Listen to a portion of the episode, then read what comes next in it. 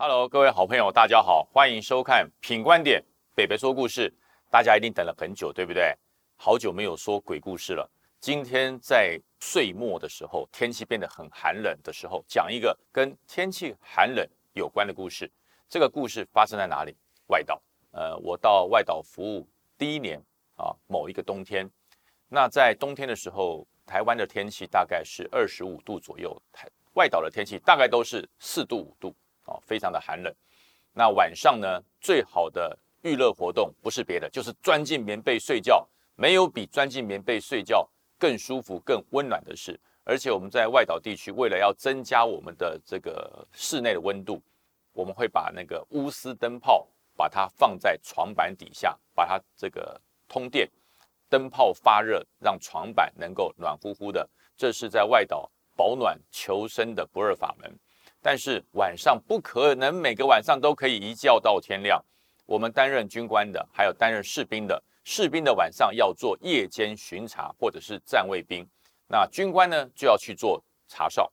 查哨是坐吉普车啊，顺时钟方向绕的这个外岛一圈啊，然后要把每个哨所哨点要查清楚、查明白，看看弟兄有没有有没有在睡觉，有没有打瞌睡，有没有认真执行。那夜巡的部队就不一样了，他要徒步，由一个排长带着十个弟兄，按照。既定的路线，逆时钟方向走全岛，而且不是走一圈，是一直走，走到天亮为止。那通常可能要走五圈或六圈。那我们在负责夜间查哨的军官呢，我们搭了吉普车，当然是轻松舒服。但是我们在路上必须要跟这个查哨的部队要会哨两次，会哨之后要完成相关的签订啊，有没有遇到什么状况，然后要在这个会哨簿上写下状况的交接。那这就是整个夜间在外岛查哨跟呃巡查的不同的地方。这天晚上我被排定的时间是晚上十二点到两点的查哨工作。晚上没有人会来叫你，因为我们我们不是主官，是幕僚。晚上没有人会来叫你，自己定闹钟啊！你要定在十一点五十分左右，你就要起床。起床之后马上穿上的衣服就要到这个汽车的急用场去跟驾驶兵会合。那晚上要爬起床是一件多困难的事。晚上外面大概就是个位数，三度四度。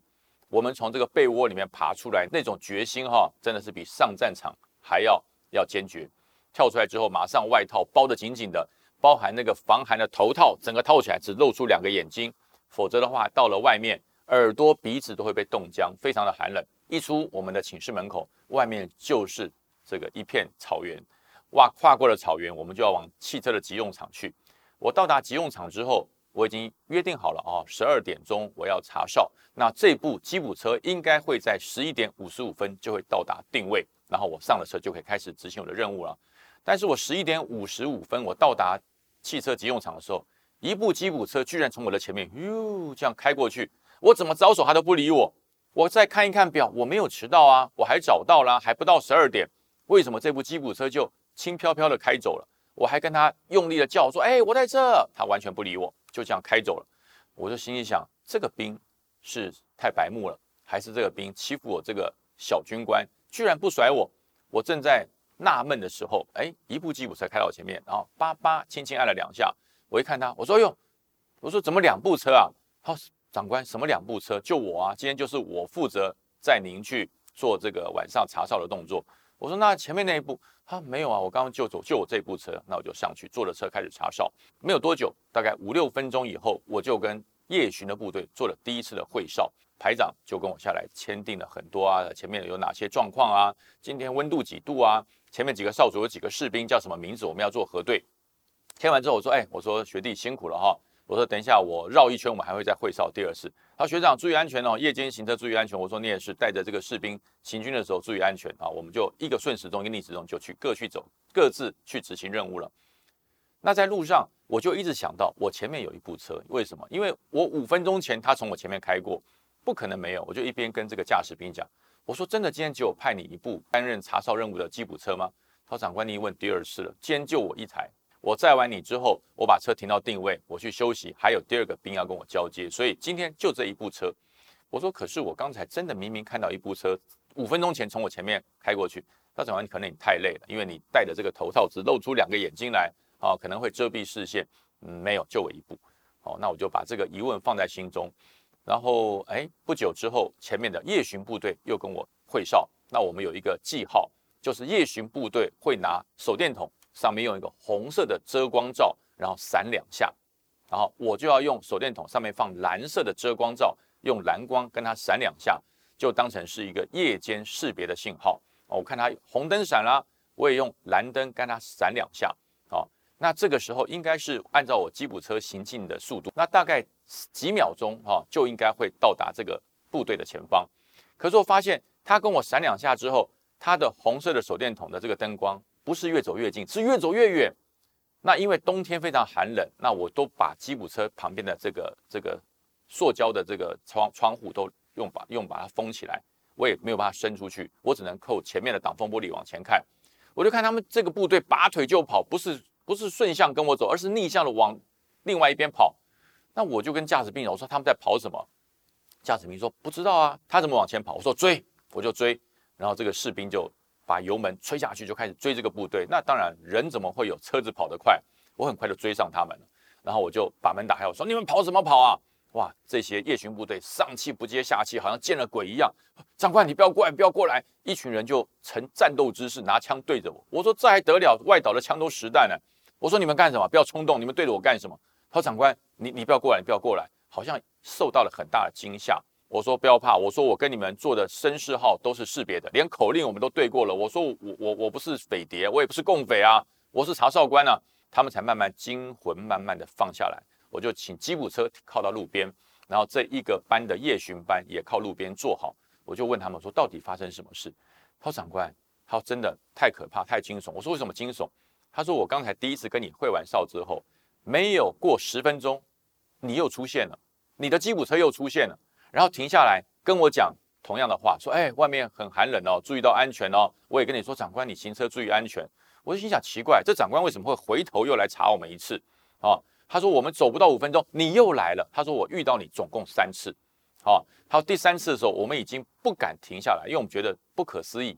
你绕一圈，怎么可能这么快又回到我们前面？我们一样用红光不断的跟你闪光，看一看车里面，车里面没有人驾驶，车里面也没有查哨官，只有两个蓝色的灯向前照起来，就像两个眼睛，蓝色的眼睛在照。那我们吓死了，所以我们就跑啊。”当我们在跑的时候，你又出现了，那我们当然跑。我们心想，这是幽灵车还是鬼吗？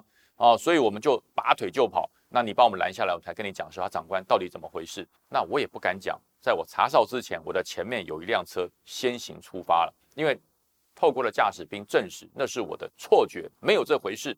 我说大家冷静一下，不会有问题哈。我说那排长你就继续走。我说没有问题。我说 OK，刚才会哨部。拿出来，我们签一下，我就签了个名，啊，我就把我的名字签上去。我说一切状况良好，就就继续行走。然后我们就再去开始在绕着岛上走的时候，这个驾驶兵就说：“长官啊，其实刚才我们停车的地方是哪里？你知道吗？”我说：“我不知道。”他说：“那个地方哈，我们驾驶兵称之为叫做废品处理厂，俗话称为汽车坟墓。”我说：“什么叫汽车坟墓？就是在这个岛上面，我们服役期间，不管是因为作战。”还是因为意外所发生，呃，这个车祸或是重大伤亡的车辆，全部都堆积在那个汽车坟墓里面。那个地方有很多发生重大意外的军车都堆放在那边，所以刚才你们休息的地方就是汽车坟墓的旁边。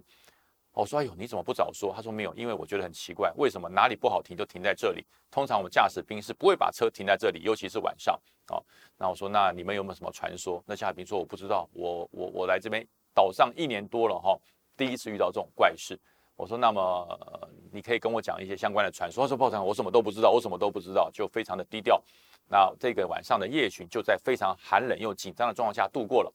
第二天早上要到指挥部去做查哨回报的时候，这个排长也是代表这个夜巡部队，那我就是查哨官要来做查哨的回报。然后到了查哨定点，这个排长就问我说：“报长官，那昨天我们遇到那些事要不要回报？”我说：“当然不用回报啊。”这些怪力乱神的事，你跟长官回报，我们被骂翻了，一定认为我们又在装神弄鬼，不想查哨，你不想夜巡，所以这个事情就不要不要回报。好，那我们在跟长官做查哨回报的时候，状况良好，所有的弟兄执勤，这个士气昂扬，没有问题。好，那等到查哨回报结束以后，我们就到汽车急用场去找急用场的资深的老士官长问个清楚。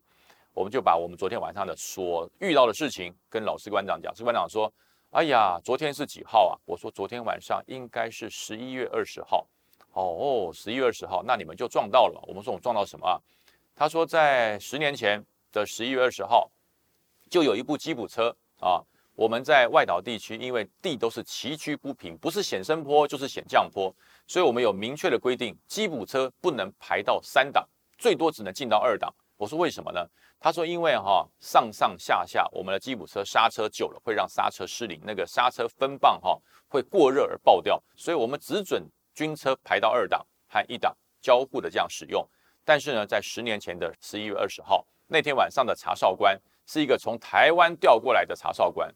本身也是学机械的，他就跟他说：“这荒谬，所有的军车的刹车刹车油都是能够耐高温四百度以上，所以这种什么挡刹是无稽之谈。”他说：“就用力的开，这样对车子的机械性能比较好，不要害怕。”后来呢，一个上坡在下坡的时候就没有把它切换成低速档，没有切换成二档，就用滑行的方式继续滑，滑的时候刹车失灵，好，这一辆军车就栽到山沟里面。驾驶跟车长当场死亡啊！然后这一部车现在就在汽车坟墓里面，已经放在那边十年了。每年的十一月二十号，你们这跟灵体有缘的人就会碰到。他说你是第三个碰到。好了，排长，好，你放心，这不会害人，只是因为他们多年前没有完成的任务，每年的这一天他们会环着岛再执行一下任务，直到任务达成为止。那我就跟士官长讲，那有没有想个办法来超度他们呢？让他们离开呢？